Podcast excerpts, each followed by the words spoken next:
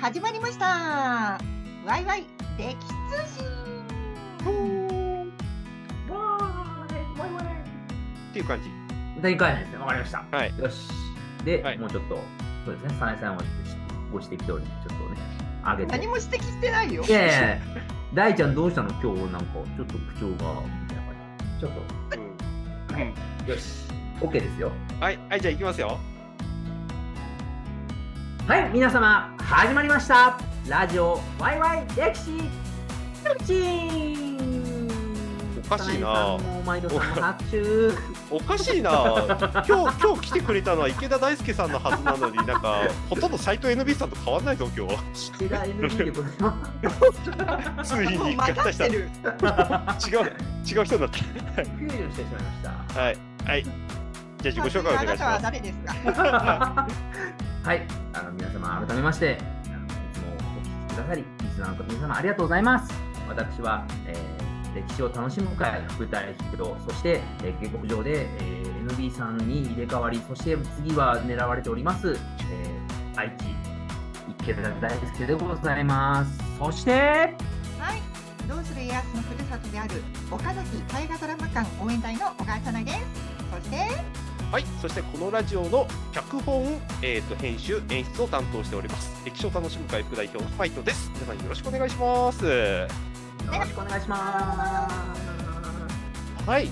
というわけで今日は一本のニュースを深掘りしていく回なんですけれども、まあ、この収録やるんだったらこのニュースだろっていうのが最近飛び込んできまして来ましたね。おさあもうまあこの時期だったら皆さんこの話題みんな知ってるだろうっていうお話なんですけれども、はい。うん、このニュースを当然この番組を取り上げていきたいと思います。ですね。さあ何かと言いますと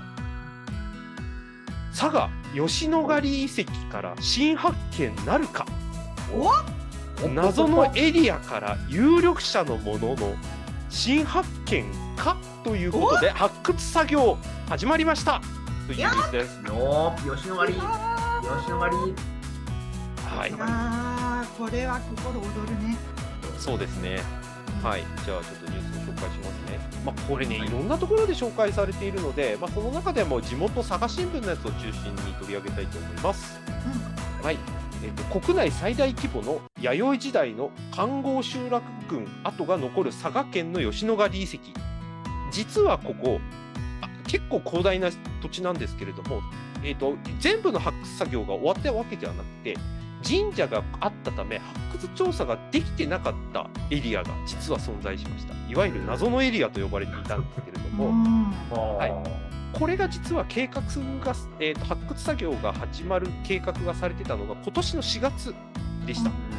はい、でこれの調査が実は始まりましておそしたら驚くべきものが実は発見されたということなんですよ。うん。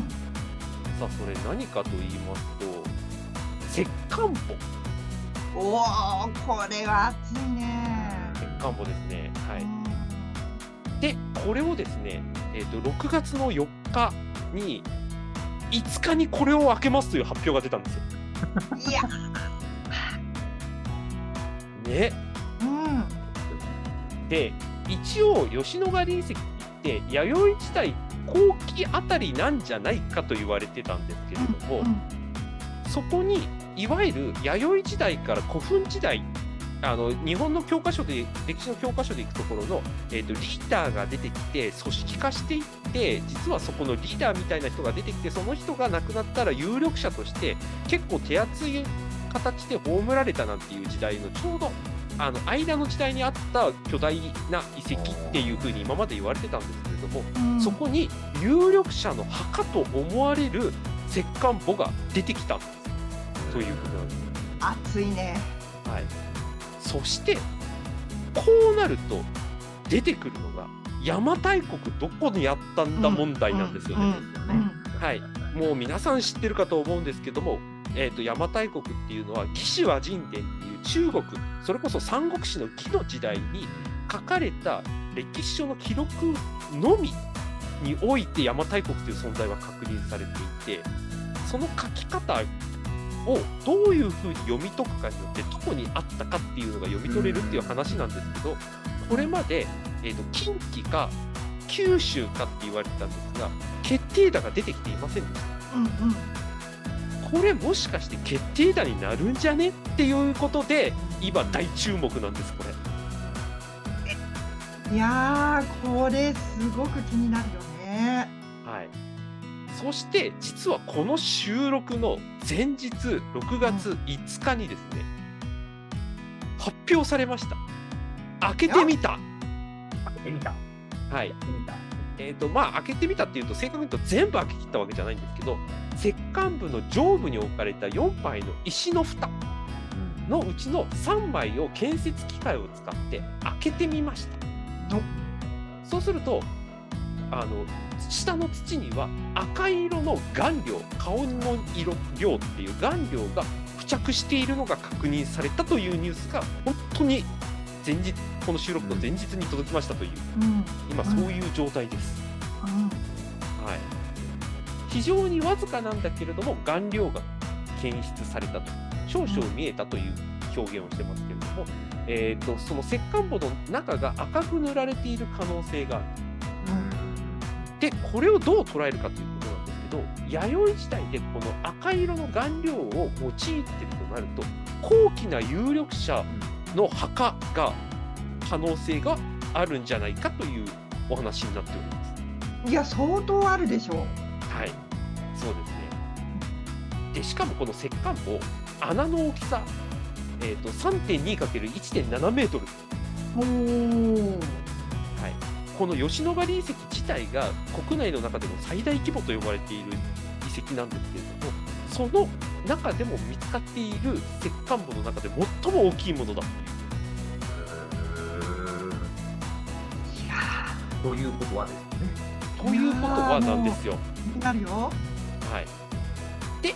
ここに関して、これは実はまだ、まだまだこう序の口なので始まったのは。うん、はい。で、この先、さらなる、えーと、発掘というか、この石棺墓を開ける作業が、この後も続いていくことになるということです。はい。で、これによってさっきお話しした通り、まず、この吉野ヶ里遺跡という遺跡の弥生時代後期だったとしてもそうじゃなかったとしてもこの遺跡の捉え方が大きく変わる可能性が指摘されている。これは多分ほぼほぼ確定だろうというふうに言われています、この番組でもちょこちょこ取り上げてますけれどもあの弥生時代とあの古墳時代の線引きどっからどこからがスタートなんていうのって厳密にしてたわけでは実はなくて、傾向値としてこうなってるよっていうことを言っているだけ、後世の人たちが引いた線でしかないので、はいはい。その前の縄文と弥生だって、綺麗に分かれたわけでは当然ないということを踏まえると、えーと、弥生時代後期の段階で実はもう古墳時代的なあのその将軍集団ができていて国家っぽいものができていた可能性が、まあ、これでだいぶ浮上してきたいわゆる教科書でカタカナで国って書いてあるものが出現してきた頃だよね。はいはい、そうですそうです。そうです。それが古墳時代なんて今まで言われてたんですけどいやいやいやもっと前だったかもよみたいなことになるっていうことがまず一つあり得る、はい、でさっき言ってしまえば国語の石棺墓から出てくるものがポイントになってくるわけです。この段階で赤色の顔料が見つかっているということはもうこの段階でこの吉野ヶ里遺跡周辺にいたこの集落の人たちもしくはそのさっきの小川さんの言い方で言うと国っていう人たちがもうしっかりとした集団性を持っていたっていう可能性があってそうすると吉野ヶ里遺跡と広範囲の地域をもしかしたら治めている政治の拠点みたいなところに吉野ヶ里遺跡が当たったんじゃないかと。もうそもそも20とか30ぐらいの集落の遺跡があるらしいので、はい、連邦国家みたいだよね。そうですね、連邦国家みたいですね。ということは、もうちょっと想像を膨らませると、僕たちは邪馬台国っていうのを国の一番でかい対象っていうふうに捉えているんですけれども、そもそもそんな定義したあの資料なんてどこにもないんですよ。うん、もしかしたらこの吉野ヶ里遺跡の20から30ある集落のうちの一つが邪馬台国の可能性もあり得るってことです。巨大なそうあの吉野ヶ里遺跡が仮に邪馬台国の前身だったとして全部がじゃなくてそのうちの一部の可能性だって全然あり得る。うん。みたいな風に可能性がすっげえ広がっているという状態。です今、うん、だから何が出てくるかによって、えーまあ、邪馬台国かどうかは別として、うん。あのそれこそ教科書が変わるレベルの時代の捉え方の変化が変わる可能性を示唆している研究というか発掘調査が今されているというのが今の吉野ヶ里遺跡の現状みたいですねという、はい、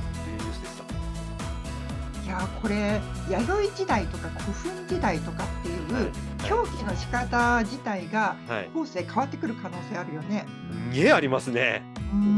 んこれはちょっとね、まあ、こんなエリアがあったことすら僕知らなかったですけど、謎のエリアですよね。謎のエリアがあったこと知らなかったけど、てか吉野ヶ里ってあまりにも広すぎてまだ手つかずのところがすごくいっぱいあるんだよね。うん、らしいですね。はいうんうん、だからまだまだではあるんですけれども、まあ、その中でもでかいの、象徴的なものって言い方をした方がいいかな、うんうんが出てきてるっていう話ですよね。あと赤い顔料って聞くと、はいどうしても私なんかシャーマニズムはいはいはいはいはいはい。をイメージするのね。はいはい。でなんかあのシャーマニズムってどちらかというとその弥生系にはあんまり反映されないイメージがあるんだけど、はい。その弥生的な営みをしている中にシャーマニズムが垣間見えるっていうのがやっぱりその卑弥呼とかね、うん。あのまあ邪馬台国っていうものとリンクするイメージを持たれがちかなっていうふうにも思ったりして。でもそれが必ずしもイコールではないっていうところも踏まえながらうん。これを紐解いていくって相当ロマンがあると思うんだよね。うん、そうなんですよね。で、うん。これに関して言うと、ちょっと面白い説が一つだけあって、うん。要するに、えーと、なぜシャーマニズムみたいなものが日本の中で定着していったのかというと、お酒っていうキーワードがあるうん。で、お酒の歴史って、実はすごく面白い変遷を出ていて、まあ、あのお酒自体はね、たまたまできたものなんですよ。参加したもの、あのたまたまその果物であの森林に生えてたものがたまたま落ちてしまって腐ってしまってその汁を飲んでみたら美味しかったみたいなところがきっかけだとかって言われてるんですけれども問題はこれを飲んだら人間の変化す大きく変化するっていうことをその当時の人類はどう捉えたらいいかわからなかったんじゃないかっていう研究があるんですよ。わかります？言ってる意味。要は僕たちはアルコールが入ってるものだっていうのが分かってるから顔赤くなったりテンションが変わったり人格が変わったりしてもあんたは酔っ払ったんだねって言いますけどそれがない。そんな知識なんかない。古代の人たちが。なこの飲料を飲んでみたら なんか明らかに変化していると。体が熱いぜ。キャラ変わったとか、神がかってるとか神と交信できるとかはいね。そうでこの解釈を古代の人たちはいろんな解釈をしていったんですよね。で古代のギリシャではすごく有名なエピソードがあって、えー、とそれは人格を変える薬というか神からの典型であるというふうに捉えていてだからお酒を飲む前のシラフで人生の決断をする。でん酔っ払った時にもう一回人生の決断をする。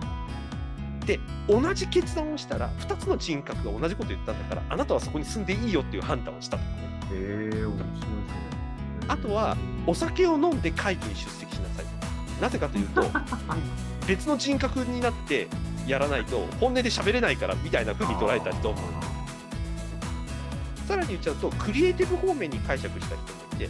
お酒を飲んでみるとなんかすげえインスピレーション湧いたっつって でそのテンションで作ってみたらなんかすっげえもんできた！みたいな。ぶっていう人たちもいたっていう話なんですよでお酒を飲むとテンションが上がるっていうことを使ってそれをお祭りにこうあの活用したっていう記録も実はあるんです。でさらに言っちゃうとそこでみんな陽気になるから音も立てるじゃない。ですかはい。うん。でお酒といえばお椀がつきものですよ。入れるものでお椀を使ってカンカンとかって叩いたりしたもんだからそこと楽器がなんか結びついて音の歴史も実はお酒と結びついてるなんて指摘もあったりするぐらいなんですよ。でこのお酒を飲んでも変わんなかった。人もしくは神秘的に変わった人が実は女性が多かったんじゃないかっていうのが日本のシャーマンの実実は起源の一つだって言われてるんで。すね。実際にあのお酒飲んであのなんか汚い言い方出してそれをお酒にして飲むっていう風習の実はこれですよ、女性というものを女性でまあこの場合巫女というかシャーマンですけれどもを挟んで出てきた飲み物を神様から得られたものだってありがたく飲むっていう今考えるとちょっと変な話ですけれどもこれもまさにお酒というものをどう捉えていいかっていう当時の人類の解釈なんですよ。うん。なのでミキっていうと結びついていくわけですよね。はい、これはだからアルコールをどう捉えたらいいか分かんなかった人たちの知恵なんです。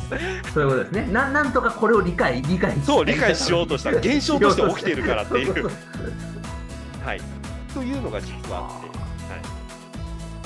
て。はい。大体こう自分たちで理解できないものとか説明がつかないものは神がかってるものっていうのに、うん、もうみんな落ち着いていくよね。いやまさにそうですね。うんなのでここと女性が結びついていってっていうことになってたってことですね。うんってことはですよお酒の作り方がちゃんと作れるところのが国になりやすいってことなんですこの話。確かに。はい、となるとお酒の作り方どう作るかっていうとお米から作るってことをかん仮あの仮に想定するとしたらもう吉野ヶ里遺跡なんかもほぼ国っすよねって。うんお米ね、はい、集団で作ってたからね。はい、作ってたでしょうね。うん、あとはここの作ったお酒の幹をどう使うかっていうことを、うん、あの解釈できない方向で強引に捉えるという幹とこれうまく使おうぜっていう人たちとか多分一緒にいて組織化していった可能性が多分一番高くて現段階でですけど。となると別にその稲作を始めた段階でもう伏線張られてたっていう可能性もあるってことですよ。そうおお酒を使ったその国づくりですよ、要するに。うん、この面白さはなんか今後の件でもありそうな気がするします。うんだから面白いですよねこれ。いやもう続報が気になってしょうがない。いやそうですね。うんまあ、邪馬台国かどうかっていうのはもう、実はこれ、相当ワンチャンないと証明難しいと思うんですよ、これ。よほどのそりゃそうだ。はい。あの義から届いたなんか貢ぎ物みたいなのが一緒に葬られてるとかじゃないと多分証明難しいんで印鑑が見つかるとかね。印鑑持って帰るかなとかってちょっと思ったりするぐらいなので、ね、可能性はまあちょっとワンチャンあるかなぐらいの感じかなと僕は勝手に思ってるんですけどただまあそれに類する。うん、そもそも邪馬台国の規模感すら僕たちは知らないわけですから、うん。うん、だからそこも含めてなんていうかなあんまり決めつけずに本当に出てきたものを忠実になんか分析していくことをしてもらえたらなっていうのは思ってますね。うん。あと副葬品がね、はい、女性っぽいものなのか、男性的なものなのかっていうところもあるよね。すごい重要ですよね、それね。これでね青銅器とか鉄器が見つかりましたとかっていうんだったら男性的だし、うんはいはい、これで鏡が見つかりましたとかさ、はい、なんかね服飾品とかだったりすると、あシャーマンかなとかっていうふうになったりとか。うんうんうんまだまだだからこれはもうかなり時間かけてじっくりやっていく話に多分なるんだと思うので、うん、だからこれは続報を期待しているし何よりその時代の分け方を僕たちはもう一回、あのファクトベースで見直す必要があるっていう、いい分岐点に来てるんだと僕は思います。うん、うんあのこの2人というか、まあ、3人の中で有名なところで言えば鎌倉時代の成立なんてもうだいぶ変わりましたからね。あ そりゃそうだ、ね、もういい国じゃないよっていうのはもうだいぶ知名度上がってきましたけどこれでも実はすごいことだったりしますからね。うん、うん、いい国じゃないよと言いつつじゃあ本当にいい箱かっていうのも何とも言えないっていう、ね、何とも言えないんですよ。うん、そうそうそう。だからここら辺は実は結構近代近現代になればなるほど明確になってくる部分はあるんですけどまあとは言ってもねっていう、うん、分かんないですよっていう。いやいや本当に近現代で言えば明治時代大正時代、昭和時代、平成時代だけど、でも昭和も戦前と戦後ではまるっきり違うから、本当にそれを昭和時代って言っていいのかっていう。そうですね、それすごいあるあるんですよね。ねはい、うん、だからこれもすごい楽しみな話ですよ。うん。もう単純にね後世後世どう見られるかね。年後200年後、はい、この昭和っていう時代がどう教科書に載るのかっていう、はい、うん、楽しみですね。ね。はい。ということでじゃあちょっとこの先々もちょっとなんかその時代区分も含めてまたこのニュースを追っかけていきたいと思います。うん、はいというわけでこのこの注目ニュース皆さんも一緒に追っかけてもらえたらと思います。というわけで今回のワイラジここまでです。皆さんありがとうございました。はいありがとうございます